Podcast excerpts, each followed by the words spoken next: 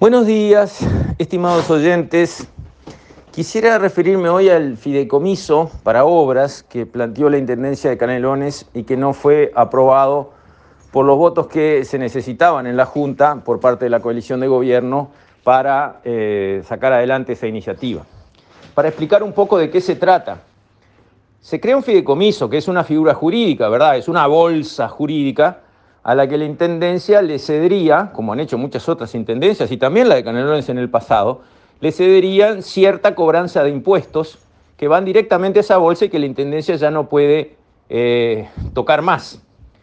Eh, a cambio de ese flujo futuro de ingresos seguros, porque eso ya queda automatizado, ya queda independiente, ya nadie lo puede usar para otra cosa, se consiguen recursos ahora. Por ejemplo, que ponen la SAFAP, porque ponen X cantidad de dinero ahora y lo recuperan en esas cuotas más la tasa de interés que se pacte, lo cual termina siendo como un bono.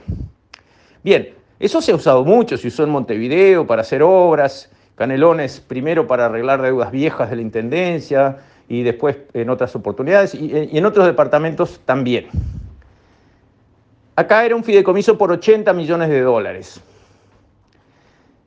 Yo quiero decir, antes que nada, que no estoy de acuerdo con que la coalición no le haya dado los votos al Frente Amplio en Canelones para hacer ese fideicomiso. Creo que fue un error por varias razones. En primer lugar, por la razón más importante de todas, altruista. Si se puede darle a los vecinos que necesitan eh, una mejora hoy, el que precisa un saneamiento, el que precisa un puente, lo que sea, resolverles una situación hoy, ¿por qué no hacerlo hoy? ¿Por qué esperar y esperar y esperar para que se hagan cuentagotas a lo largo de los años? Altruista, generoso. Los gobiernos están para resolver las situaciones de la gente lo antes posible. Primera razón, que entiendo que en este caso no se atendió. Segunda razón, las obras son actividades de la construcción, básicamente. La construcción es muy multiplicadora de la actividad económica, tipo 4 a 1. Está estudiado, no lo inventé yo. En estos momentos, con la economía tan dañada por la pandemia, con la necesidad de tantos puestos de trabajo, ahora hay que hacer las obras. Ahora me refiero rápidamente, empezar, porque eso va a dinamizar y va a dar oportunidad de trabajo a gente que no lo tiene hoy cuando lo precisamos, cuando la economía esté volando dentro de cinco años con los precios de las commodities en las nubes y, la inversión reventando, no vale lo mismo un puesto de trabajo dentro de cinco años que un puesto de trabajo hoy. Entonces, me parecía perfecto que se empujara esta iniciativa hoy para corregir, para sanar las lesiones que le ha producido a nuestra economía y a los puestos de trabajo y a la familia y a las empresas la pandemia. Segunda razón. Tercera razón, política pura. No darle a la Intendencia estos recursos que pidió es el mismo error que comete Estados Unidos con el embargo a Cuba. Le da al otro la excusa perfecta para justificar cualquier fallo que tenga. La economía cubana no funciona. Los pobres cubanos no tienen papel higiénico, no sé cómo hacen, por no decir que no tienen jabón, no tienen remedio, no tienen comida. Pero eso es por culpa del sistema comunista que falla por la base, ya lo entendimos. El hombre, el ser humano, funciona, se mueve, se desloma, se esfuerza por el interés personal, propio, privado. Si le sacamos el interés privado a liquidar la propiedad privada, la persona no puede tener un apartamentito, no puede tener un campo, no puede tener un comercio, no puede tener nada, baja los brazos y la economía no anda. Eso le pasó a Stalin en Rusia, un mega país. Y no fue porque hubiera embargo americano, no lo había. Le pasó a Mao en China, un mega país, ya lo vemos, una potencia mundial. China tiene todos los recursos. Con Mao era insignificante China con todo su aparato comunista en marcha. Murieron 30 millones de personas de hambre en China. ¿Y por qué? ¿Porque China no tenía nada? No, China tenía lo mismo que tiene hoy pero no funcionaba. ¿Por qué? Por el sistema comunista que no funciona.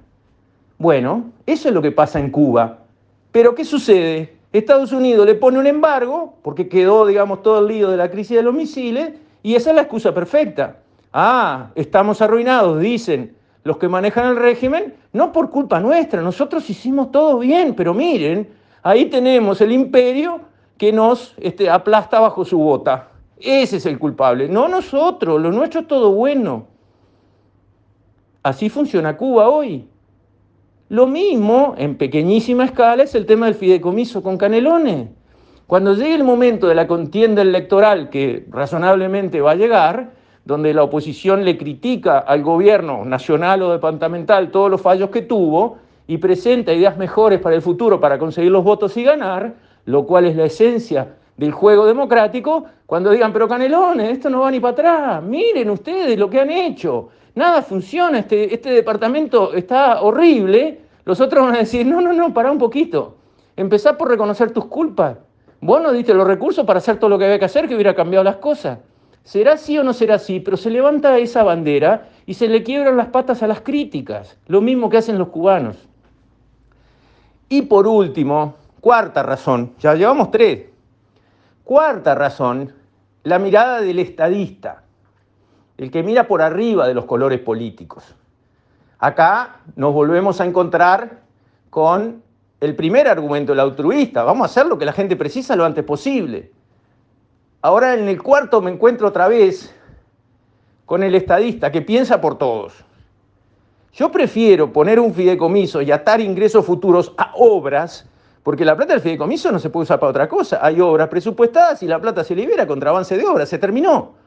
Yo prefiero esos ingresos futuros que queden legalmente maniatados a obras, porque se transforman en obras y en el futuro no los va a tener disponible la Intendencia para gastar, a dejarlos sueltos y que mañana me metan mil personas más, dos mil personas más, tres mil personas más, como lamentablemente lo hemos visto.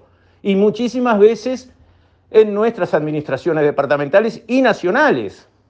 Entonces, un error no votar el fideicomiso de Canelones. Públicamente a través de este audio yo pido que se reconsidere esa decisión. Porque en el fondo no quedó nada escrito en piedra. Capaz que algo hay que cambiar, capaz que algo hay que ajustar, y hay que ir y dar los votos para el fideicomiso. Con esto, estimados oyentes, me despido. Hasta mañana, si Dios quiere.